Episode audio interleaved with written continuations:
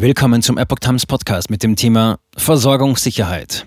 Europas Stromnetz hängt am kupfernen Faden. Ein Artikel von Maurice Vorgang vom 17. Oktober 2022. Europa hat ein gemeinsames Stromsystem. Das bisherige ist 50 Jahre alt und hat lediglich die Funktion eines Notfallunterstützungsnetzes. Die Nachbarstaaten schotten sich gegenüber Deutschlands Energieideen ab, um die eigene sichere Stromversorgung zu schützen.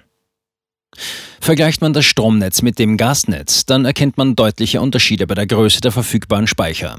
Während im Gasnetz der Bedarf über Monate aus den in Deutschland verfügbaren Speichern gedeckt werden könnte, reichen die Speicher im Stromnetz für lediglich 30 bis 60 Minuten. Jedoch haben alle konventionellen Kraftwerke Energiespeicher in Form von Brennstäben, Kohlehalden sowie Gas- oder Öltanks unmittelbar vor Ort.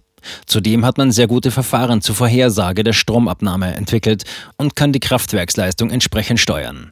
Aus diesem Grund waren im Stromsystem nur sehr geringe Speicher, meist in Form von Pumpspeicherkraftwerken, erforderlich, um die Frequenz stabil bei 50 Hertz zu halten. Infolge der reihenweisen Abschaltung zuverlässiger Kraftwerke hängt dieses System am sprichwörtlichen seidenen Faden. Die Physik der Energiewende. Physikalisch bedingt müssen Stromerzeugung und Stromverbrauch in jedem Augenblick gleich sein. Die bisherigen Stromspeicher dienen in diesem System lediglich dazu, beispielsweise Prognosefehler bei der Stromabnahme auszugleichen.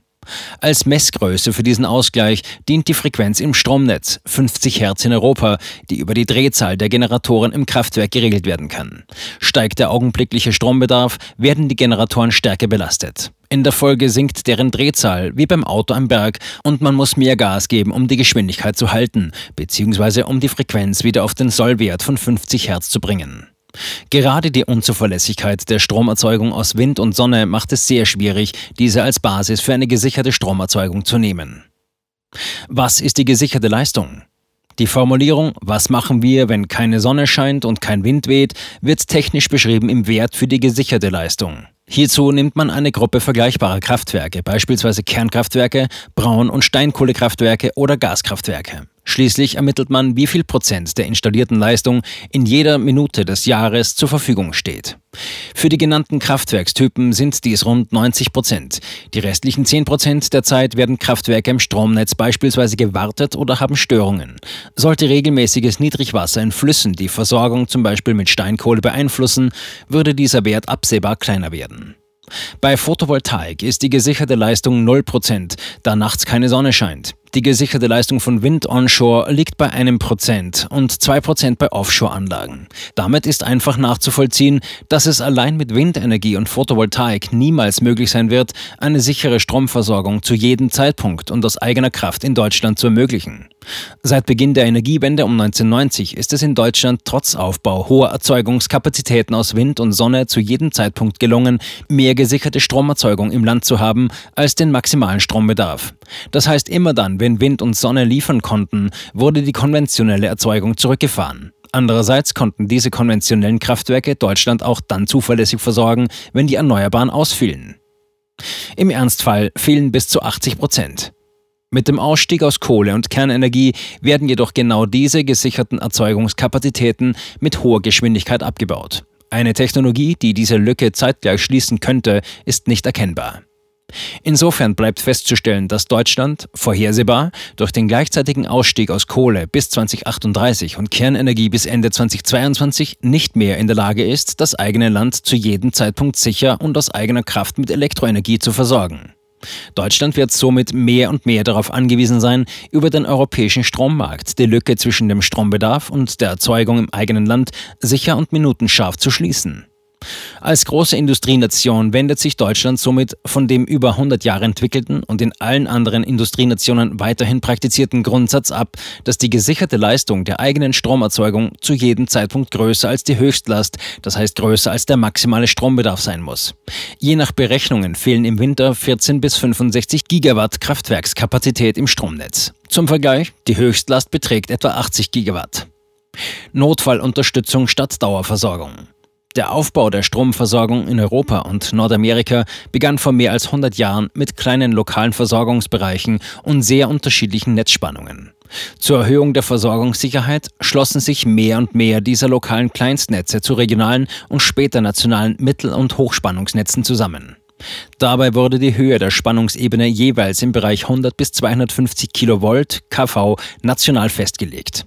Grenzüberschreitende Leitungen gab es bis Mitte der 1950er Jahre nicht. Ende der 1960er Jahre begann in Europa der Aufbau der Kernkraftwerke mit Blockleistungen von bis zu 1300 Megawatt. Dabei zeigte sich, dass für den wirtschaftlich optimierten Abtransport derartig hoher Leistungen von einem Einspeisepunkt die Einführung einer Spannungsebene oberhalb von 250 Kilovolt notwendig wurde. Da dieses Problem in vielen Ländern Europas quasi gleichzeitig auftrat, wurde in den 1970er Jahren der Aufbau eines grenzüberschreitenden europaweiten Höchstspannungsnetzes mit 380 Kilovolt vorangetrieben. Um die Versorgungssicherheit in diesem europäischen Verbundnetz über die bisher nationalen Werte weiter zu erhöhen, sollten die Grenzkuppelleitungen so ausgelegt werden, dass der störungsbedingte Ausfall von bis zu zwei großen Kernkraftwerksblöcken in Grenznähe durch temporäre Energielieferungen aus dem Versorgungsnetz des Nachbarstaates ausgeglichen werden konnte. Das europäische Verbundnetz hat somit auch heute noch die Funktion eines Notfallunterstützungsnetzes mit einer Transportkapazität von bis zu 3 Gigawatt pro grenzüberschreitender Leitung. Diese Transportkapazität kann und wird auch genutzt werden, um in diesem Umfang elektrische Energie europaweit zu handeln. Das europäische Verbundnetz ist aber eben keine Kupferplatte, über die man riesige Leistungen zur temporären Versorgung ganzer Länder in Europa verschieben kann. Genau das aber benötigt Deutschlands Stromnetz in Zukunft immer dann, wenn die Sonne nicht scheint und der Wind nicht weht. Zusammenbruch auf dem Balkan wegen Deutschland und Frankreich. Ein großer Störfall mit massiven Auswirkungen auf das europäische Verbundnetz ereignete sich am 8. Januar 2021. Durch die Abschaltung erster Kohlekraftwerke und weiterer Kernkraftwerke, sehr geringe Einspeisung aus Wind und Photovoltaik und eine hohe Stromabnahme war Deutschland nicht mehr in der Lage, diesen Bedarf aus dem eigenen Land zu decken und hat in großem Stil Leistungen in Kohlekraftwerken in Bulgarien und Rumänien gekauft. Auch Frankreich hatte ein Problem mit der gesicherten Leistung und hatte ebenfalls, ähnlich wie Spanien, in diesen Ländern gekauft. Somit wurden knapp 7000 Megawatt quer durch Europa transportiert und alle Elemente des Verbundnetzes auf dem Balkan waren extrem hoch belastet. Durch Überlastung fiel eine Schaltanlage in Kroatien aus und dieser Stromfluss verteilte sich auf die angrenzenden Leitungen, was diese ebenfalls in die Überlastung trieb und abschaltete. Innerhalb einer Minute kam es dadurch zur Abschaltung aller 380 kV-Leitungen auf dem Balkan, die die oben genannten 7000 Megawatt nach Deutschland, Frankreich und Spanien transportieren sollten. Diese Systemauftrännung hatte auch massive Auswirkungen auf die Systemstabilität, also das minutenscharfe Gleichgewicht zwischen Erzeugung und Verbrauch. In Südosteuropa gab es nun wesentlich mehr Erzeugung als Last im Stromnetz. Die Frequenz als Maß für dieses Gleichgewicht schoss nach oben und es mussten zahlreiche Kraftwerke in kürzester Zeit abgeschaltet werden. Im Nordwesten Europas war schlagartig zu wenig Erzeugung, die Frequenz sackte nach unten. Nur durch Aufbietung aller verfügbaren Reserven konnte eine Zwangsabschaltung von Verbrauchern auf ein Minimum reduziert werden. Im südöstlichen Teilnetz, maßgeblich in Rumänien, erlebten die Endkunden einen temporären Stromausfall. Die Abkopplung entsprach einer Leistung von rund 225 Megawatt. Ähnliche Fälle gab es 2006, als es einen Systemsplit von der Nordsee zur Adria gab und bei dem es zu regionalen Stromausfällen in Süddeutschland und Frankreich kam, sowie 2004, als Italien einen längeren Stromausfall erlebte. Energienetze nicht dafür ausgelegt.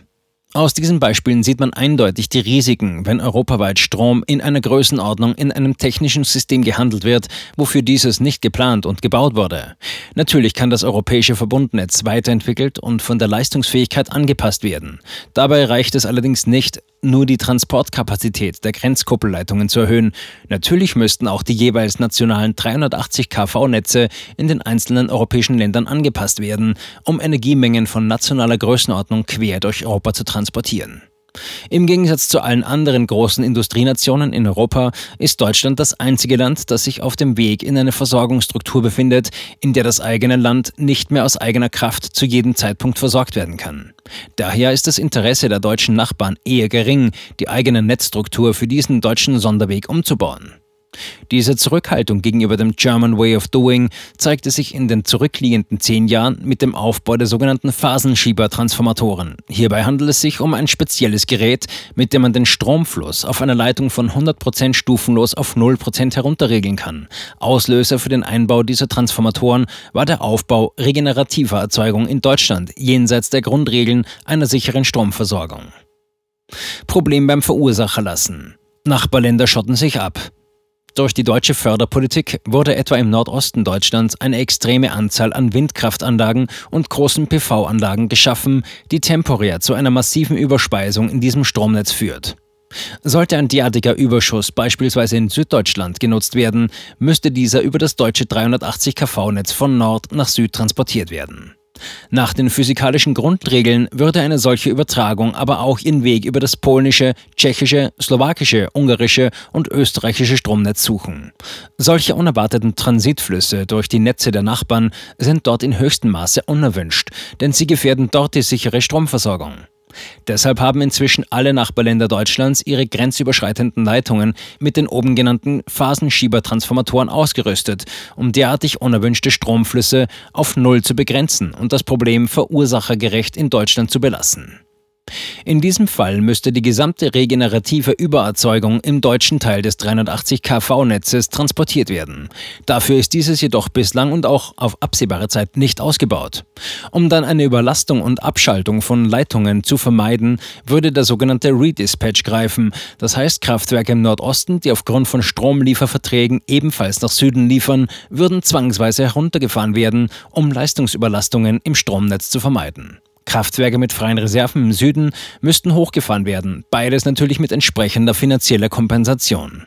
Durch die Abschaltung der letzten Kernkraftwerke und die geringen Wasserstände zur Belieferung der Kohlekraftwerke ist diese Redispatch-Fähigkeit in Süddeutschland derzeit jedoch ohnehin gering, verbunden mit deutlich erkennbaren Risiken für die Netzstabilität.